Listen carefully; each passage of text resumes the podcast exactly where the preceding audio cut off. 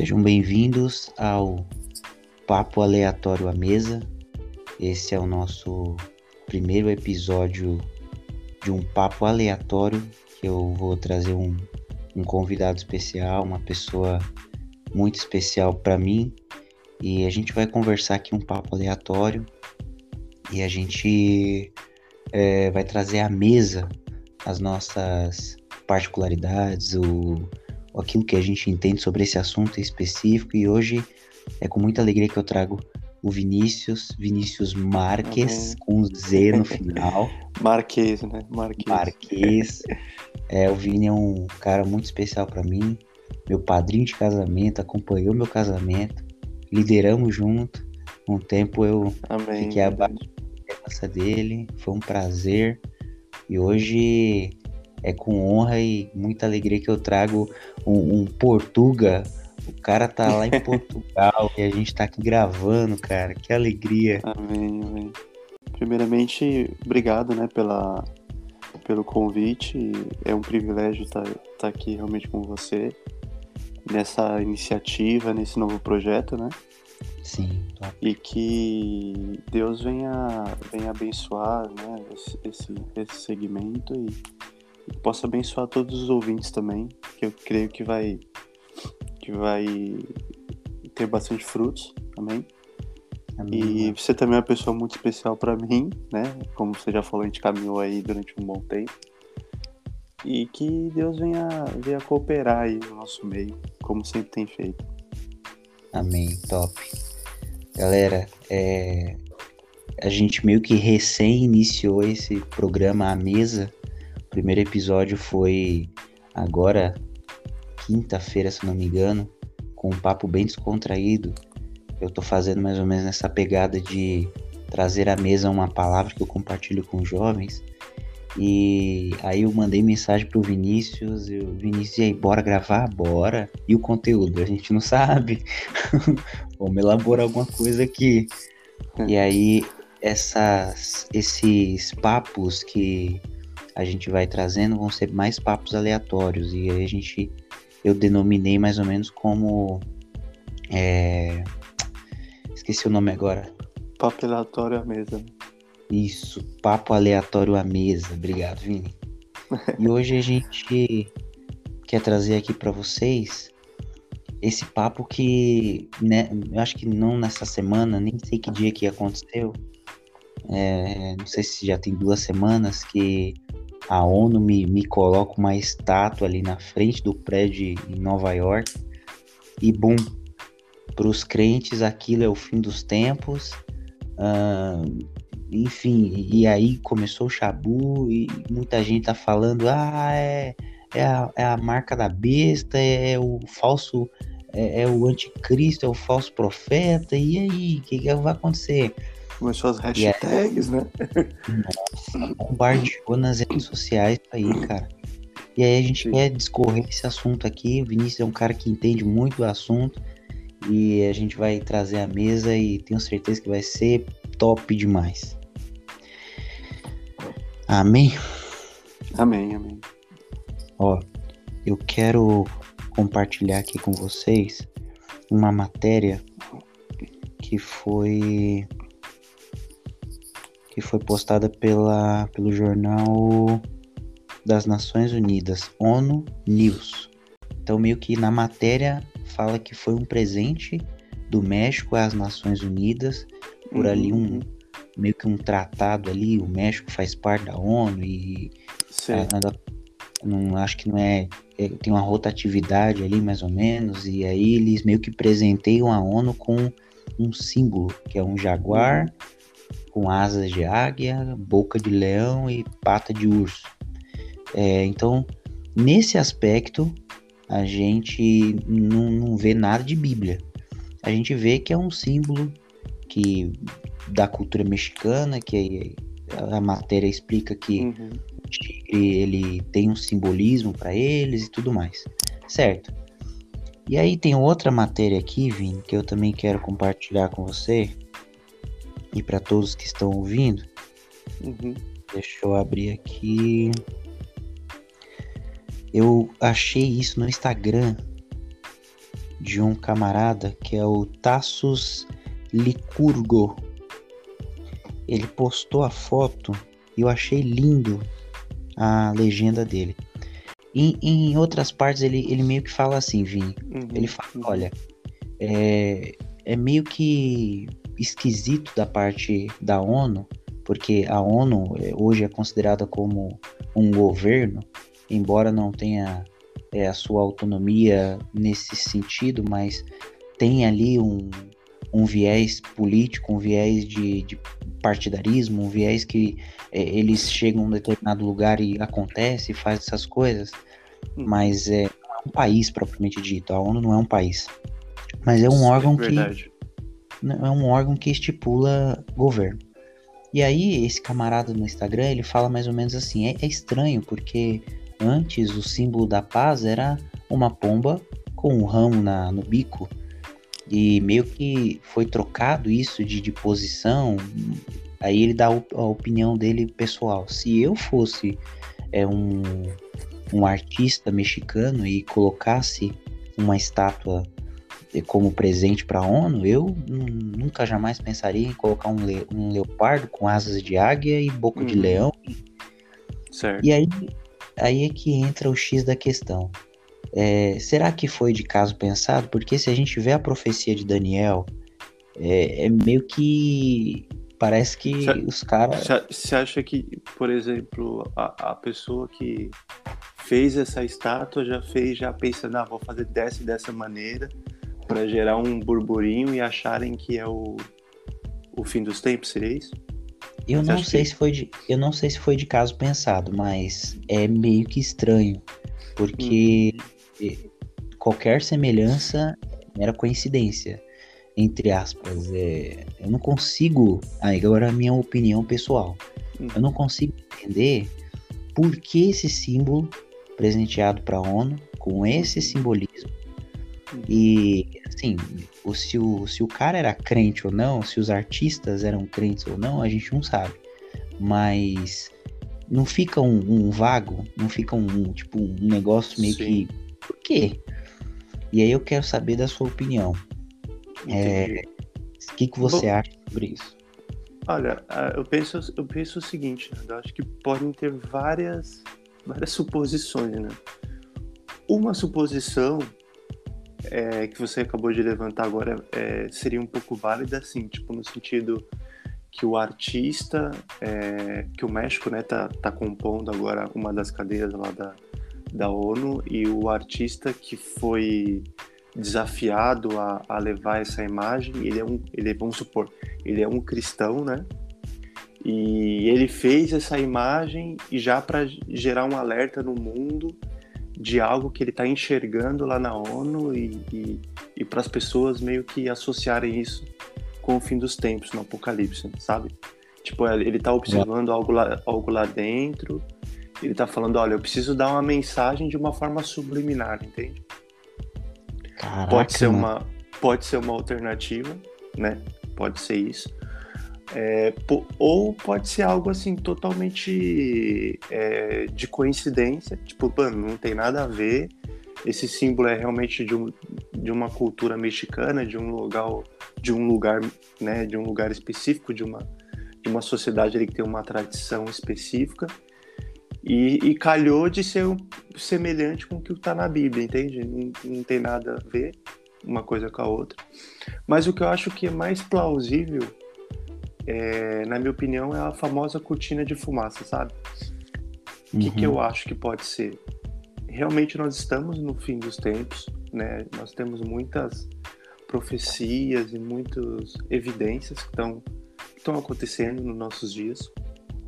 E eu acho que esses alardes todos que são feitos é, são meramente uma espécie de uma cortina de fumaça, sabe?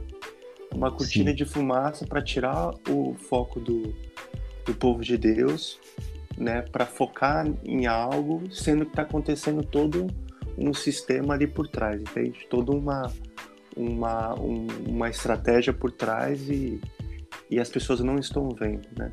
É, na minha opinião, acho que pode ser isso. É, só dando... é meio que um caso pensado.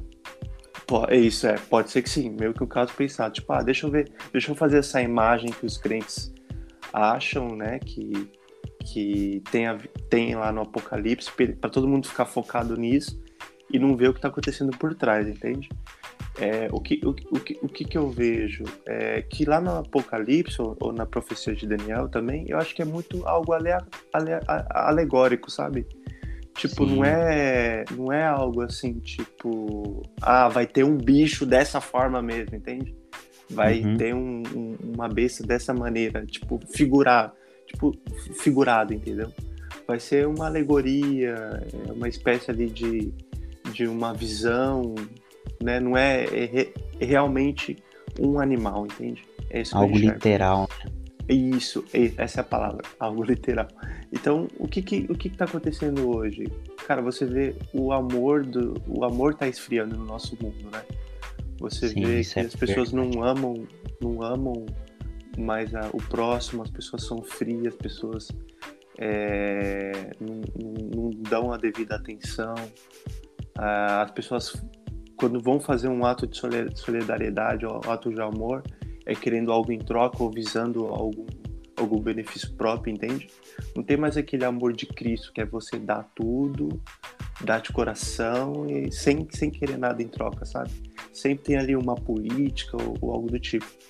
Isso está acontecendo muito no nosso, no nosso meio, até no meio da igreja, infelizmente. E é um dos indícios do, do, do, do, do apocalipse, dos fins dos tempos, né? Que o amor de muitos esfriaria. Né? E isso não é muito debatido também na igreja, sabe? No meu, é, no meu ponto concordo, de vista. Concordo. Então eu acho que é muito disso, eu acho que é muito uma cortina de fumaça que está sendo feita é, para os cristãos meio que, que focarem naquilo e não ver o que está acontecendo por trás, né? A gente vê muitos, muitas mexidas ali, muitas organizações, muitas decisões que é a, a questão da, de tirar a liberdade individual das pessoas. Né? É, claro que ninguém aqui está pregando algo contra a vacina, nem nada, nem nada disso. Eu estou totalmente Sim, claro. a favor da vacina, né? Mas é meio que tipo você pega algo bom para implementar um conceito de obrigação nas pessoas, né? E se as pessoas não seguirem aquilo, elas não vão poder viver, né? Aqui na Europa, por exemplo, quem não tem a vacina, em alguns países não vive. Não consegue ir num restaurante, não consegue ir num show, não consegue entrar num espaço público, entende? Tem, tem que ter o, o, o comprovante. Na Aí Itália, por... tá bem pior, né? Tá bem pior. Por exemplo, na Itália, por exemplo, a polícia tá na rua vendo quem tem ou não tem é, comprovante. Se você tomar um ônibus, e a polícia te pediu o comprovante, você não tiver, você é multado por 400 euros, entendeu? Uau. Então, eu acho que é meio que como se fosse um. um como, como se estivessem já colocando na mente da população, da sociedade, uma obrigatoriedade por um bem comum, onde as pessoas vão ter que seguir aquilo para um bem comum, entendeu? Então, acho que isso pode ser um prelúdio do fim dos tempos, entende?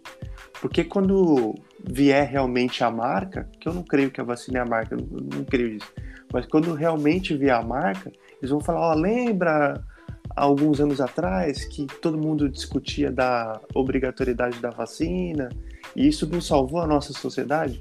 Isso não salvou o nosso mundo? Aí todo mundo vai falar: sim, salvou.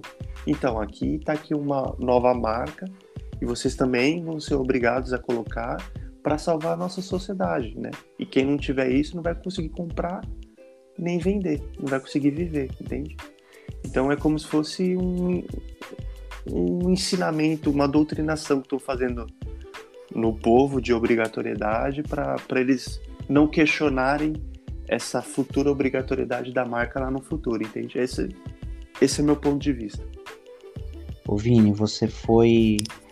Você abriu aí um leque de, de opções aqui. Eu, você falando, eu lembrei de, de momentos que eu passei na pandemia e que eu tive a total é, noção, total, total sentido, se é assim que eu posso dizer, de que nós estávamos vivendo o fim dos tempos. Porque a coisa fechou a um nível, o cerco fechou a um nível de que você fala, para aonde que vai dar tudo isso? É aí, verdade.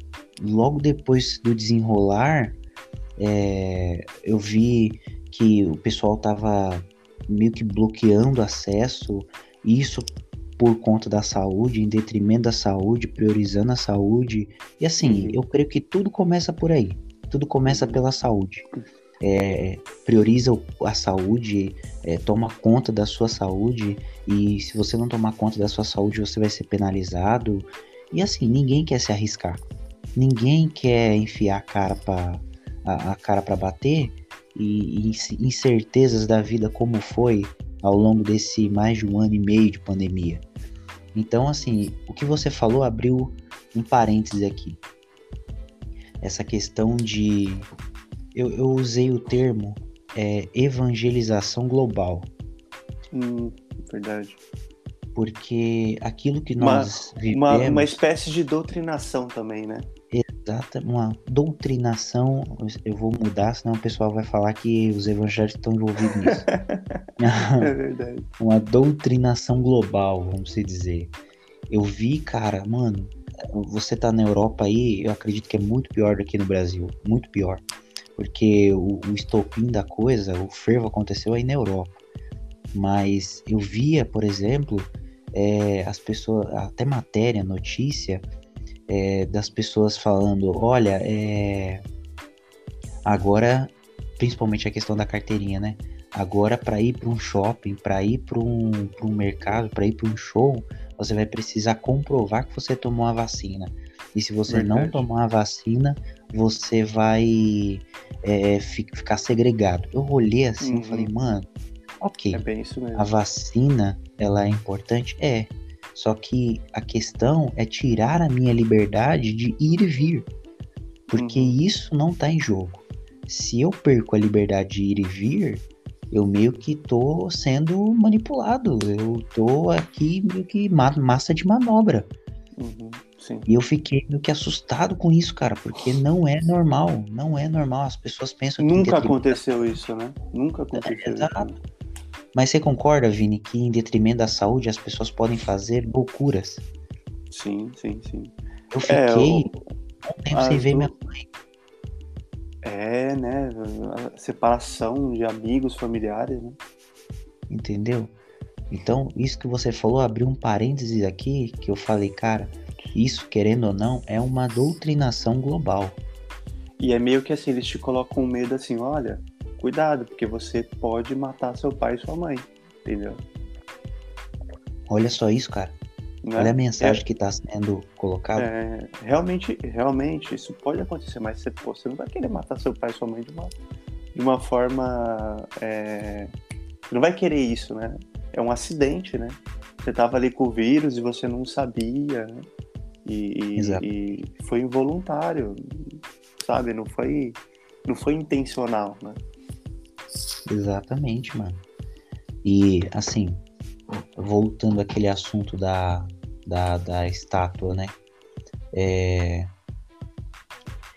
eu, eu acredito é, piamente que estamos vivendo sim os fins dos tempos, como você mesmo disse. Eu acredito que tudo está se inclinando para a volta do próprio Jesus.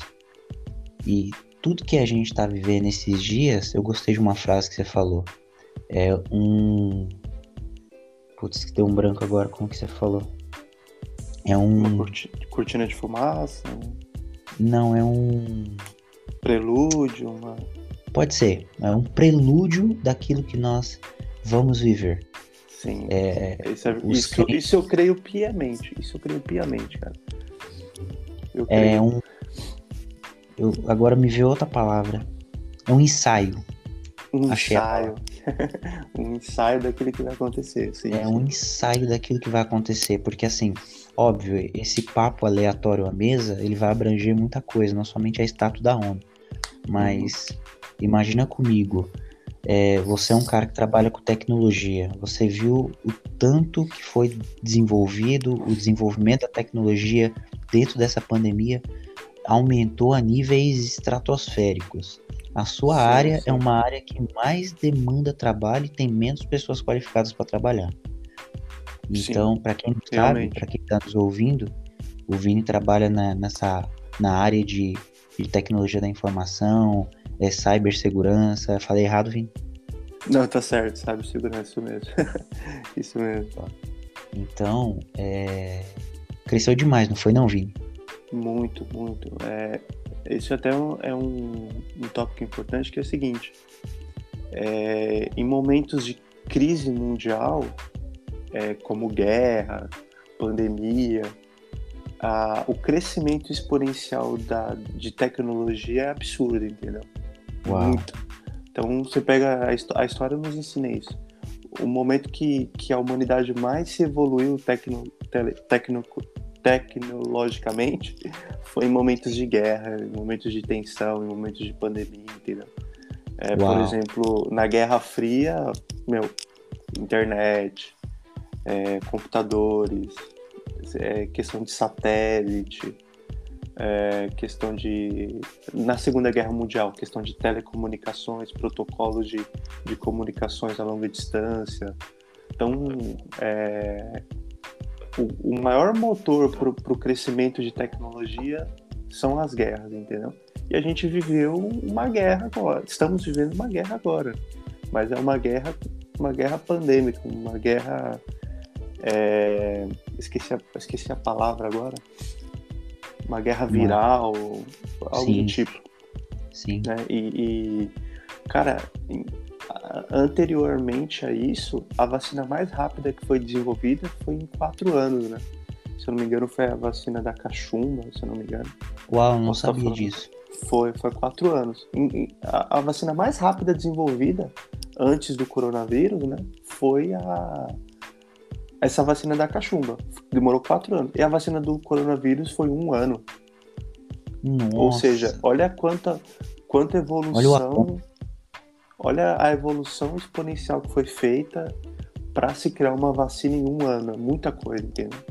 É, a média das vacinas, é, se você for pesquisar, elas demoram em média de 8 a 10 anos a serem criadas.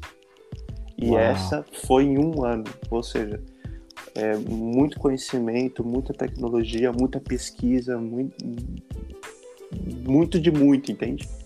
E, uhum. e a humanidade ela sempre, né? Ela sempre é, é, bate os seus próprios, seus próprios níveis de conhecimento, né? Para a sobrevivência, né? Uau. Então, o mundo realmente está cada dia mais tecnológico, está cada dia mais é, algoritmizado, né, podemos dizer assim, robotizado, né? Os algoritmos Sim. aí estão tomando conta da, de tudo, né? Sim. Então, a tendência é, é essa, por enquanto, né? por enquanto, né? A tendência é isso, né? É as coisas de serem mais digitais, mais, mais tecnológicas, é, os trabalhos de, de os trabalhos de manuais manufaturados, trabalhos que não precisam ali de um. Os trabalhos de repetição, sabe? Os trabalhos de repetição, Sim. eles vão Algum... ser, ao, ao, longo dos tempos, eles vão acabar sendo substituídos. Vai ter esse movimento. Por curiosidade, eu coloquei aqui no site da ONU e coloquei os planos da ONU para daqui a 10 anos. Menos, né? certo. né? Tamo, já estamos indo para 2022 daqui a oito anos. E eu achei aqui uma, uma informação no Google, o bendito Google. A Agenda 2030 é um plano de ação global que reúne 17 Objetivos de Desenvolvimento Sustentável e 169 metas criados para erradicar a pobreza e promover a vida digna a todos, dentro das condições que o nosso planeta oferece e sem comprometer a qualidade de vida das, das próximas gerações. E aí abaixo tem essa questão aí. A ONU tem um planejamento de unificar é, todas as questões econômicas e sustentáveis. É, e Quando fala querendo... essa palavra unificação, já me dá até aquela. Já é... Eu também fico em crise, cara, porque é é, para muitos que não sabem, é necessário um governo mundial para que o anticristo reine. Isso também é atrelado a essa profecia que nós conversamos no início, É, só que assim, não confunda. A profecia bíblica é uma coisa, a estátua da ONU é outra coisa. Por mais que essas coisas se falem tenham certa semelhança, a, a, estátua da ONU ainda não é o cumprimento da profecia. Por quê? Eu falei isso para um, um amigo aqui próximo. Eu falei isso ainda não é o cumprimento da profecia. Por quê? A estátua precisa estar no templo em Jerusalém e o templo ainda não foi construído. Óbvio, e aí também eu posso fazer aqui um parênteses. É, Israel, não sei se você já viu isso, Vini, mas Israel tem, está, está tendo planos, está fechando aí é, poder construir o terceiro templo. Sim, já está bem avançado até. Está bem tá avançado. Tá eles...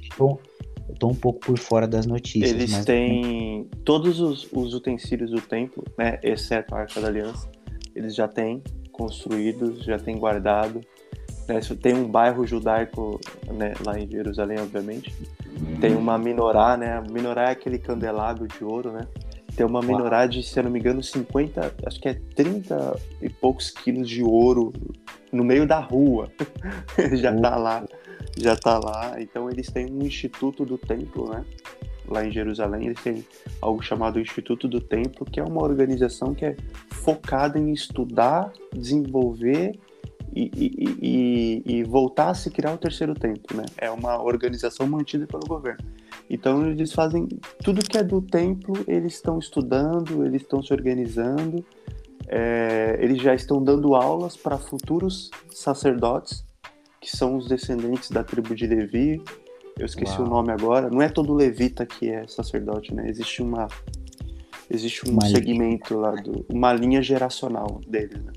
Então essa linha geracional já foi resgatada, já está sendo treinada, já está sendo instruída, né? Então praticamente já tem tudo pronto, né? É, para pro para a construção ali do, do terceiro templo, né? Já está tudo já encaminhado para isso. Ô Vini, é, para todos que nos ouvem, é, o, o, Vinícius ele foi para Israel um tempo atrás, né, Vini? Não sei que ano Sim. foi que foi em 2013. 2013. Ô Vini, é, você me contou uma experiência sua ali no Muro das Lamentações que eu nunca esqueço e uso de exemplo até hoje, do judeu orando. Foi, cara, você. Os você, caras são muito fervorosos, muito fervorosos. Você tem propriedade para falar isso, mas o judeu, ele aguarda a construção desse templo, não aguarda? Ansiosamente, ansiosamente. Sério? Até arrepiou eles aguardam, aqui. Eles aguardam ansiosamente. Ah, quando eles oram, é muito chamando o Messias, né? Que a gente sabe que não é, que o Messias já veio, né? já, já mas é, grande, grande parte da oração deles é clamando pelo Messias, pelo Salvador, pelo, que, pelo libertador do povo de Israel, clamando ali pela construção do terceiro templo. E poucas pessoas sabem, mas existe ali os, os, os judeus ultra-ortodoxos ali em Jerusalém. Esses Sim. judeus, alguns deles, eles não, eles não têm trabalho secular. Eles são mantidos pelo governo, né, para a vida religiosa. Então, Uau, cara. Não sabia disso. O governo paga para esses caras estudarem, lerem a Bíblia, é, pesquisarem e, mais importante do que isso, orarem. O governo paga para eles orarem, assim, sabe? E, cara, você pode ir lá no Muro das Lamentações, em uma madrugada, às duas da manhã, com chuva, e vai ter gente lá orando. Orando, pedindo para Deus cara. proteger a terra de Israel, para Deus trazer o Messias, para Deus é, proteger o povo judeu ao, ao, redor do mundo. Então é uma questão espiritual muito densa, assim, sabe? É um povo que ora muito, então é comum você ver um judeu ali passando três horas orando ali, sabe? É, não é não é muito muito difícil. O Vini, é, eu, assim, a gente pode elaborar um próximo programa é falando mais acerca desse assunto, que é um assunto que é muito interessante, essa questão do judeu aguardar ainda a volta do Messias, quando na verdade ele já veio. Verdade. Mas é, é, muito instigante estudar a história de Israel, porque querendo ou não, ah, sim, Israel sim, sim. É, é um palco da, da, da, de tudo que acontece no mundo. Sim, é, é o centro. De, é o termômetro, né? É a bússola. Boa. Melhor palavra. É o termômetro e a bússola do, do que. Do que... Eu, até, eu sempre falo, as pessoas elas ficam muito maravilhadas com, com grandes milagres, sabe? Que é um paralítico andar, um cego enxergar. Não estou desmerecendo, isso é um grande milagre mesmo. Mas nada supera o milagre do Estado de Israel e da, e da Bíblia. Esses, esses para mim, são os dois maiores milagres que Deus já fez. É a Bíblia, né? Porque é, pode ser até tema de um próximo, de um próximo claro, episódio, né? A construção da Bíblia, como que a Bíblia chegou até nós, né? E, o, e, a, e a isso. E a, e a terra de Israel, né? Como que a terra de Israel, o país, o Estado de Israel existe. Isso é um milagre. Isso é algo que ninguém consegue explicar. É, é, é um milagre, não tem como. Tem que foi, ser aquilo ali. É... Foi em 1948, se eu não me engano, né? 47, 48. Sim, se eu não me engano, foi um pouquinho depois da Segunda Guerra, né? Acho que foi Sim. em 48 mesmo, o Oswaldo Aranha, um brasileiro. Né? Isso. Né? Foi um, um, percursor ali. E quem é que Mas... tava ali? Qual era o órgão que tava ali regendo todas as coisas? Era a ONU, era cara, Mas o que. Mas muita gente, tipo, foca ali na ONU e naquele. E naquele, naquela reunião, naquele tratado. E tá tudo certo, tem que focar mesmo. Mas existiu, antes disso, um grande movimento sionista, né? De pessoas, de judeus que estavam espalhados ao redor do mundo, que já foram ali clamando, orando a Deus pelo, pela, pelo retorno do Estado de Israel, sabe? Uhum. Então, é, não foi do nada o negócio, sabe? Foi toda uma construção ao longo dos anos. Né? Então, é, um, dias após a, a, a independência, a criação do Estado de Israel, Israel foi atacado por, pelas outras nações ali árabes ao redor, né? E Israel Uau. ainda venceu a guerra. Né? Então, cara, é um milagre aquilo ali, não tem, não tem outra não, explicação. Vamos, vamos, marcar um próximo episódio, sim, vai ser top falar sobre esses assuntos. O Vini tem propriedade para falar sobre isso e já tô empolgado já. Caminhando também, aqui também pro fim, empolgado. Top. Caminhando aqui pro fim e voltando para esse contexto da ONU, da estátua, enfim. Eu quero ler aqui a profecia de Daniel, lá em Daniel 7, é a partir do verso 4 que fala assim: é, ali Daniel está narrando ali alguns, alguns seres, né? É, algumas feras, e ele fala: é, quatro grandes animais diferentes uns dos outros subiram do mar. O primeiro parecia um leão e tinha asas de águia. Eu observei e em certo momento as suas. Deixa eu abrir aqui. As suas asas foram arrancadas e ele foi erguido do chão. Firmou-se sobre dois pés como um homem e recebeu o coração de homem. Ah,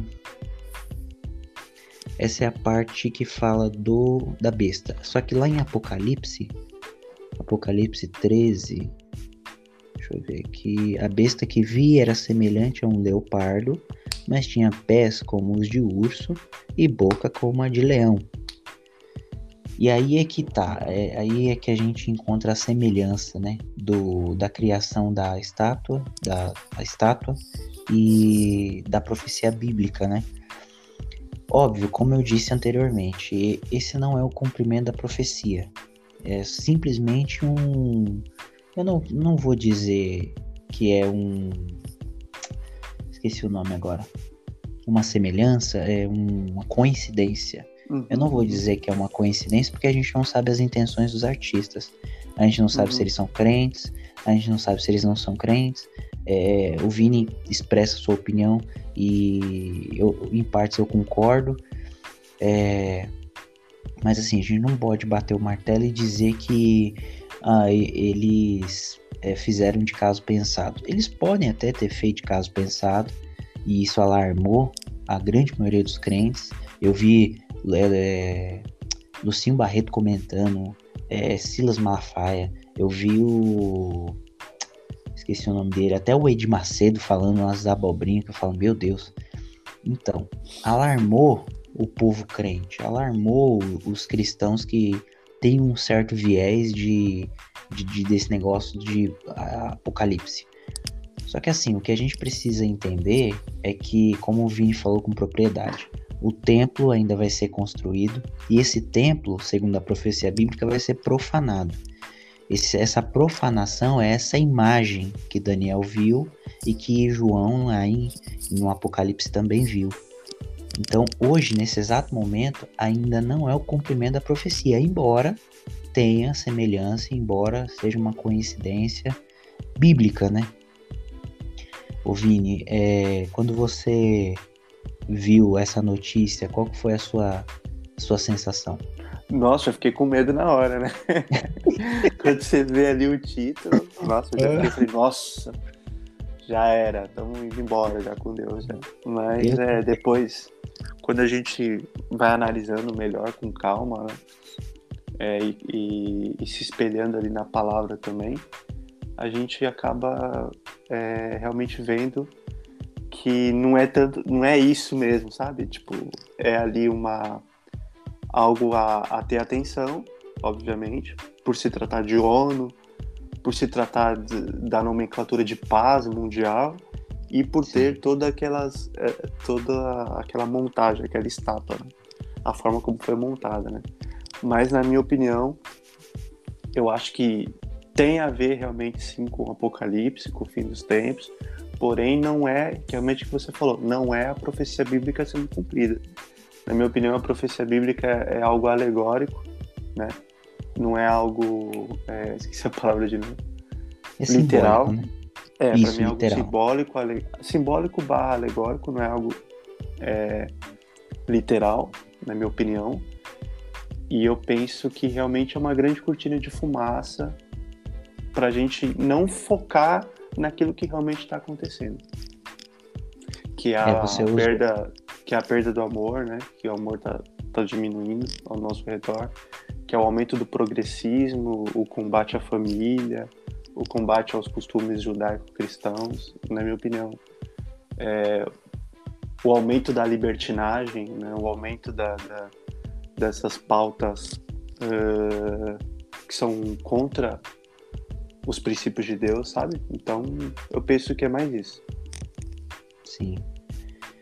É, mano, é complicado. É, eu também, em, em partes, eu, eu, concordo com isso, porque são tempos difíceis, tempos em que a gente precisa estar tá, é, meio que sensível a tudo que está acontecendo e a fundo é, em certas pesquisas. Por exemplo, quando eu vi a notícia, eu tava rolando lá o, a barrinha no Instagram lá e vendo as matérias e eu sigo a Forbes.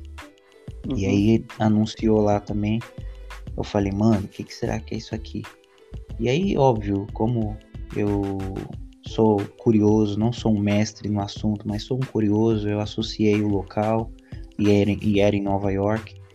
É, associei também a questão do templo e aí eu cheguei à conclusão.